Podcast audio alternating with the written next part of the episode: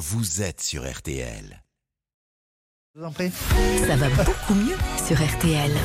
Il est 8h41, ça va beaucoup mieux avec notre bon docteur Jimmy Mohamed. Ce matin, Jimmy, vous nous parlez de ces plaintes déposées par plus de 40 États américains contre le groupe Meta, qui comprend notamment Facebook et Instagram. Des applications conçues pour être aussi addictives que possible. C'est vrai qu'on est un peu tous addicts à ces réseaux sociaux et vidéos qui s'y trouvent, sauf qu'en en période de vacances scolaires, docteur, vous nous dites que certains enfants risquent de, de le devenir encore plus. On explique ça comment? Alors c'est vraiment très simple. Lorsque vous tombez sur une vidéo sur ces réseaux, vous avez deux possibilités. La première, c'est que la vidéo, eh bien, elle ne vous plaît pas. Vous passez tout de suite à autre chose. Et puis, la seconde, c'est que cette vidéo, eh bien, elle vous plaise et que vous allez la regarder. Et ces vidéos, vous avez vu, elles sont souvent très très courtes, moins d'une minute, et elles vont envoyer un petit shoot de dopamine. Et cette dopamine, vous le savez, c'est le messager chimique de la récompense. Alors jusque-là, on ne voit pas trop le mal de la dopamine quand on regarde une vidéo. C'est plutôt agréable, non? Oui, mais... Ça dope, la dopamine. Mais oui, sauf que la dopamine, c'est aussi la molécule de l'addiction. Et à chaque fois que vous en produisez, votre cerveau active un circuit qui est celui de la récompense, mais aussi de l'anticipation de la récompense.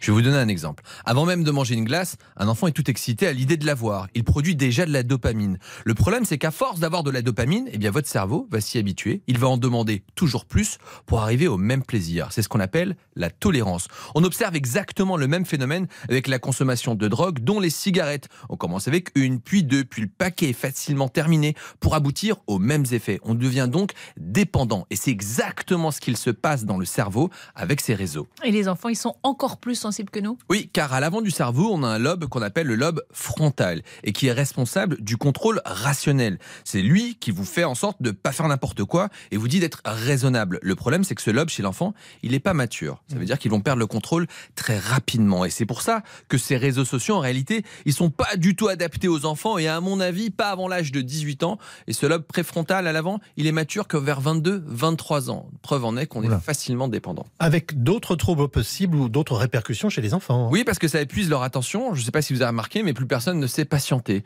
On va s'agacer très rapidement. Dès qu'on a une fraction de seconde d'attente quelque part, eh bien, on dégaine son téléphone. Les enfants décrochent en classe très rapidement et même pour aller aux toilettes, on prend son téléphone. Il faut donc réapprendre à ne rien faire. Et c'est extrêmement important de laisser son esprit vagabonder pour laisser libre cours à son imagination. Et cette imagination, elle est indispensable chez l'enfant et parasitée à cause des réseaux. Bon, il faut reconnaître quand même qu'en période de vacances scolaires, il faut pouvoir occuper ses enfants. Qui plus est, quand en plus il pleut et qu'on ne peut pas euh, forcément euh, sortir, on fait quoi? On ressort les bons vieux jeux de société? Mais oui, j'ai la ringard, mais c'est la réalité. Le jeu de société fait partie de l'apprentissage de la vie et du développement normal de l'enfant.